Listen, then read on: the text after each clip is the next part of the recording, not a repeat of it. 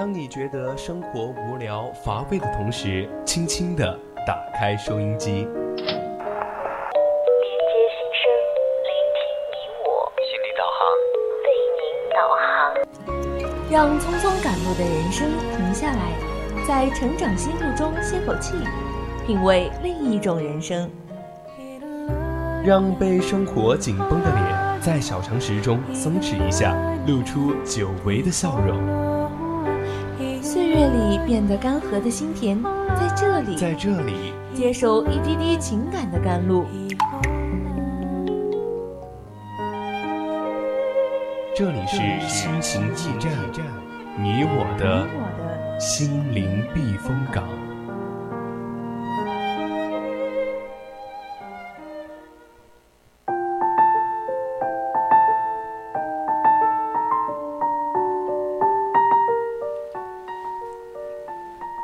回来，这里依然是我们的心情驿站，我是月生。听众朋友们，大家晚上好，我是主播依晨。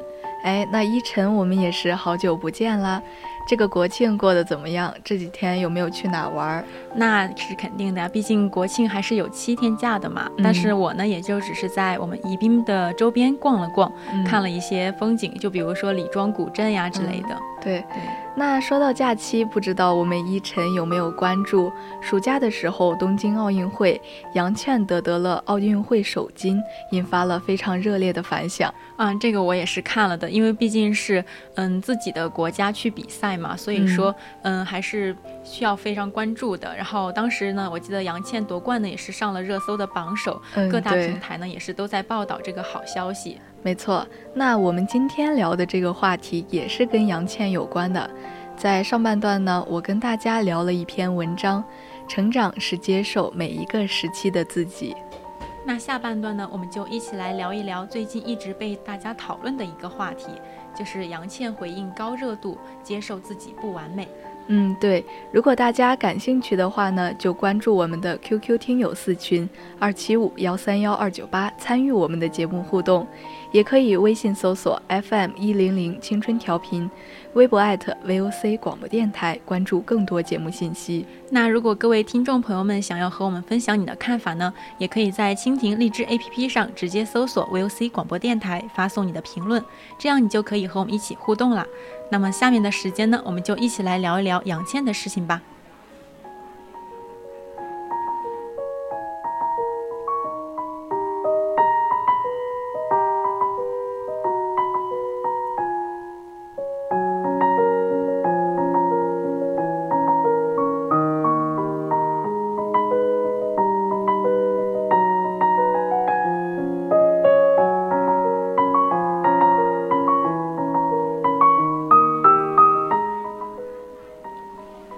想必大家假期应该都看到热搜了吧？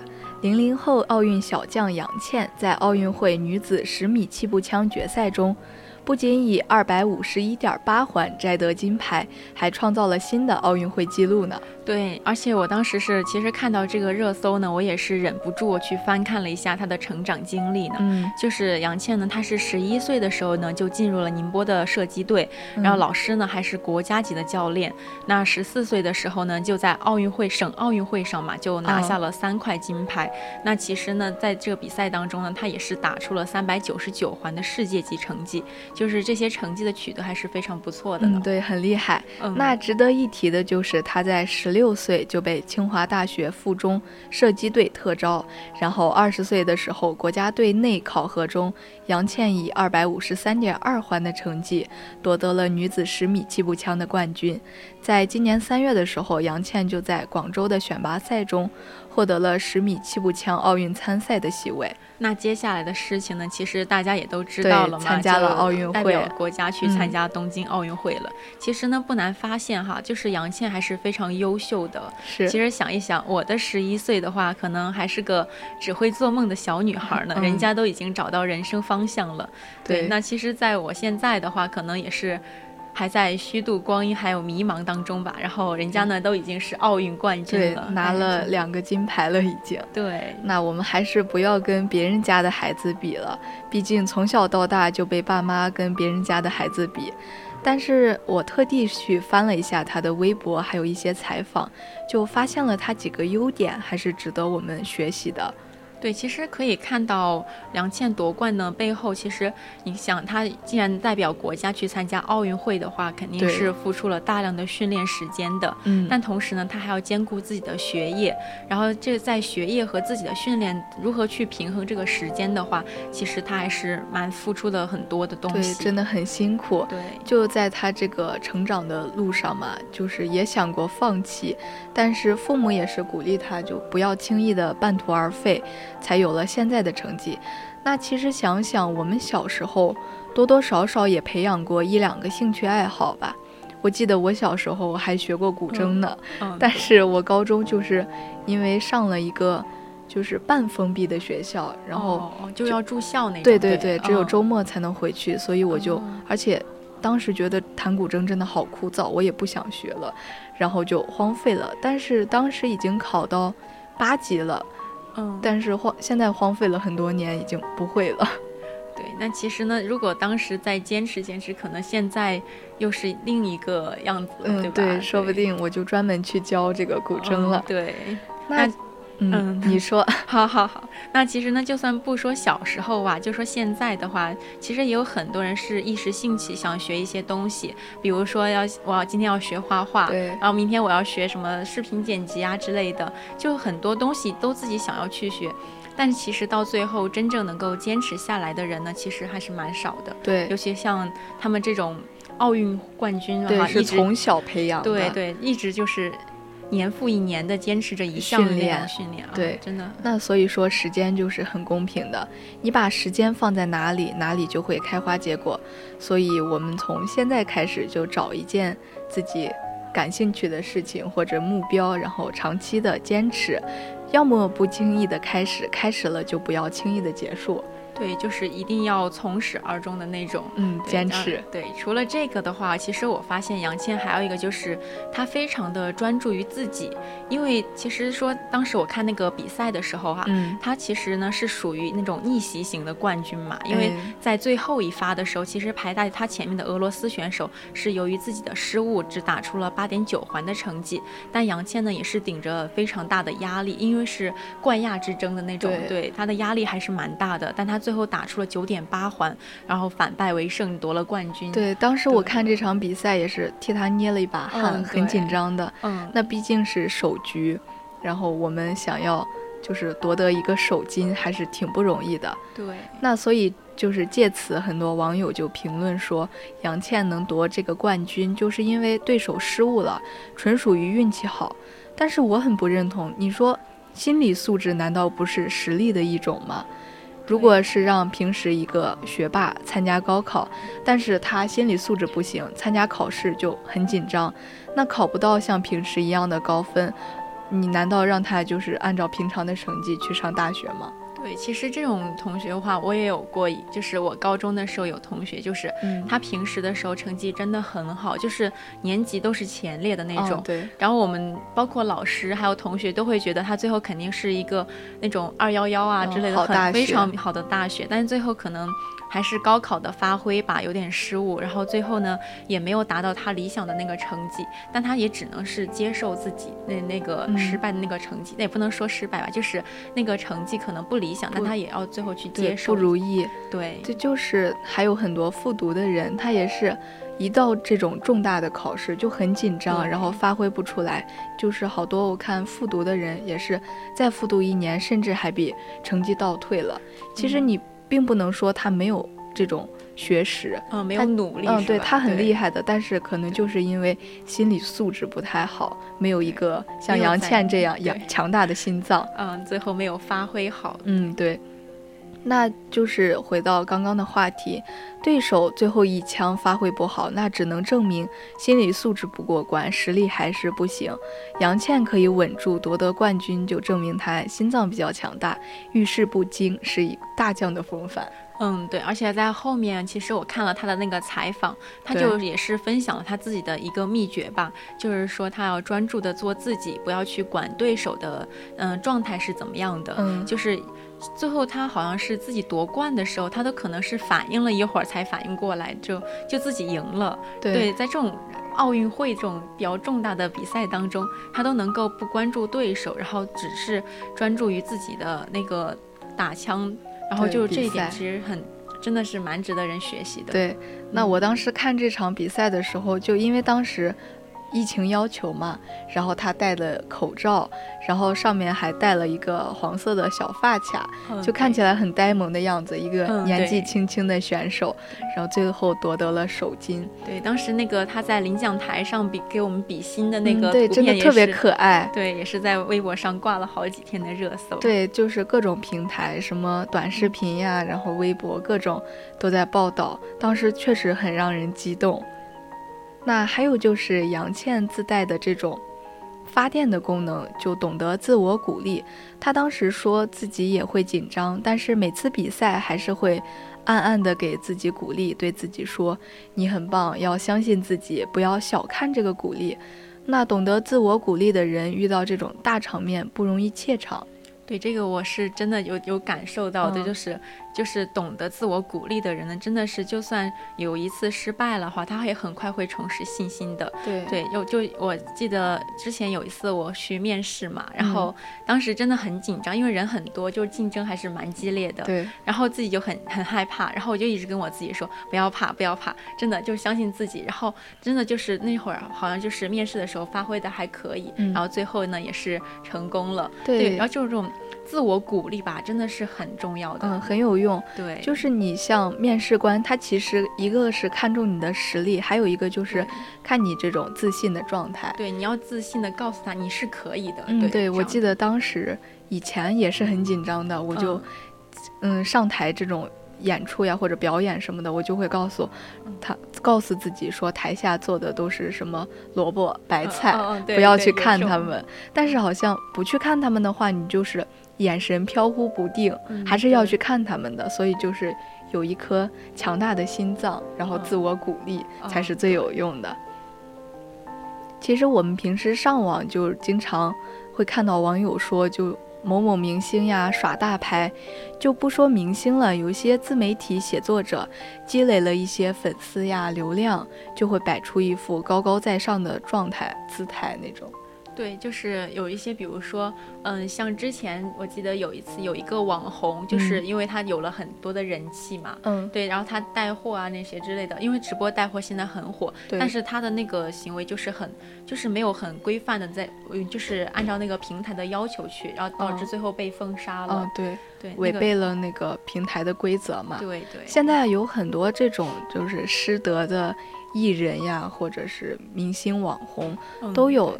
其实，就是感觉像是现在获得了一点关注，他们就觉得自己很厉害。但其实大家都是普通人，每个人都是普通人嘛。对，所以我们也要去，就是像学着和自己的那些不完美吧，就是和解一下。然后不要就是说，可能你当时现在的时候，会有很多人就是说，嗯，捧你。但是有可能只是看到了你的一个点，万一你的其他另一个点让别人再发现了，那到时候可能就是踩你了。嗯，这种捧和踩之间，其实我们还是要去好好衡量一下，对，平衡一下。那其实就是有些人他会，就是，嗯，露脸嘛，就是像现在一些主播什么的，他是很年轻漂亮，但是你有没有想过，当你的年轻美貌不在的时候？还会不会有人关注你？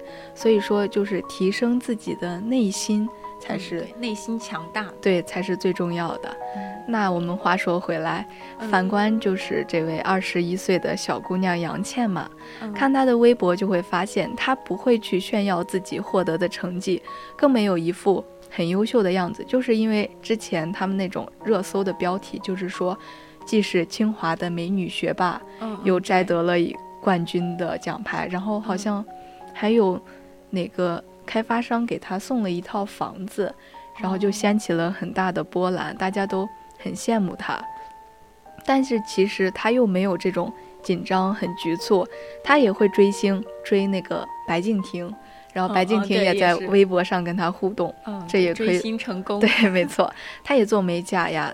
就是在赛场上，我看他打枪的时候做了一个很可爱的美甲，然后后来大家也模仿，然后就是说什么奥运冠军的同款美甲也会去模仿，然后她也平常拍自拍，化美美的妆，完全就是一枚很热爱生活的女孩子。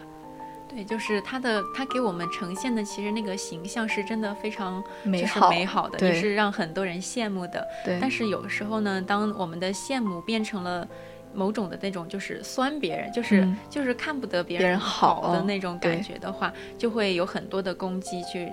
就是给到杨倩的身上嘛，对。但其实我记得当时杨倩有自己接受采访的时候有回应到这些，就是她说，嗯，清华学霸，因为在我们印象里，可能进清华的都很厉害，都是学霸，都是成绩非常优秀的。是。但她可能就是回答，就是她说她她只是清华里的一个普通的学普通的学生，对。因为真的去清华的学神那种真的是很多嘛，他可能只只是其中的一个非常普通的一个学生而已。对对。哎，我看就是今天。天刚看到一个短视频吧，他就回应一些，好像是清华的一个博士，然后突然当了网红。他只是当时在疫情在家的时候没事拍了一个变装的那种视频，然后突然火了。大家后来就关注到，其实他是一个博士嘛，就是学历也很高，然后也很美。但是他就说，嗯，就是博士的经历也是。很困难，读博的经历也是很难熬的。嗯，然后自己也是普普通通的一名学子，就里面厉害的人还是很多的。希望大家就是不要去羡慕，就是做好自己就好。自己也是因为偶然的一个机会，然后拍变装火了，但是还是在过普通人的生活，要回到自己的轨迹上。对，所以说，我觉得人和人之间的话，不应该就是去比一些外在的标签吧，比如说什么清华学霸、清华博士什么之类的。嗯，就每一个人呢，都有自己独特的美，就是有自己优秀的方式，可能是展现在某一方面的。对，所以说，我们都看到了杨倩赛场上的优秀表现，但是我们没有看到的，可能是她在。背后为了这一场奥运会备战了很多年，日复一日的那种辛苦训练，对对，很少可能会有人去关注到这些，所以说我们不应该拿别人的优秀的方式来强求自己嘛，也不该拿它来就是就是说贬低自己、看低自己啊之类的。对，其实就是那句话说的，台上一分钟，台下十年功。你只看到了人前光鲜亮丽的样子，你却没有看到人家背后的付出，其实是。大家都要这样换位思考一下。对，你是普通人，那你也有努力的时候，所以也不能抱怨。就是，更何况他是一个奥运冠军呢，他是为国家争光去了嘛，对吧？对。那我们不完美就是人生的常态。上帝在创造人的时候，赋予了每个人独特的优缺点，这些是我们每个人的优势，我们不用去可以。刻意的羡慕或者攀比，找到自己的方式才是我们要做的嘛。对，然后有时候呢，其实如果我们发现别人比我们好的话，你可以去把它当成一种动力，对，去去就是去激励自己，激励自己，然后变得更好，而不是就是说你去诋毁别人的优秀来让自己抬高，这种的话方法还是不不当的。对，我们应该找到适当自己的方式，就是变得更加优秀、自信。嗯，而不是在悠悠众口中变成了芸芸众生。其实你归根到底，我们都是世界上生活的人嘛，我们都是普通人，只不过大家从事了不同的行业，在不同的领域上做出了一定的成就。那其实你就算是一位清洁工，你在清扫大街，那你也是为。这个城市的美化付出了贡献，你没有人自己的一份心意在里面。对你没有他去清扫，那这个世界其实也是运行不下去的。对。就每个人可能在一个社会里，他有每个人自己的定位，嗯，然后所以说就每个人的定位不同的话，可能给人呈现出来的形象呀，或者是一些想让你看到的东西就是不一样的。对，所以说，嗯，既然是人生而不同的话，我们就不要去强求自己变得像他们一样的那么的优秀，一样的就是一模一样的去模仿别人吧。对，每个人都是很优秀的嘛。那就是你就算是羡慕这些人，他羡慕你可以当做一种动力，让你往更好的方面去发展。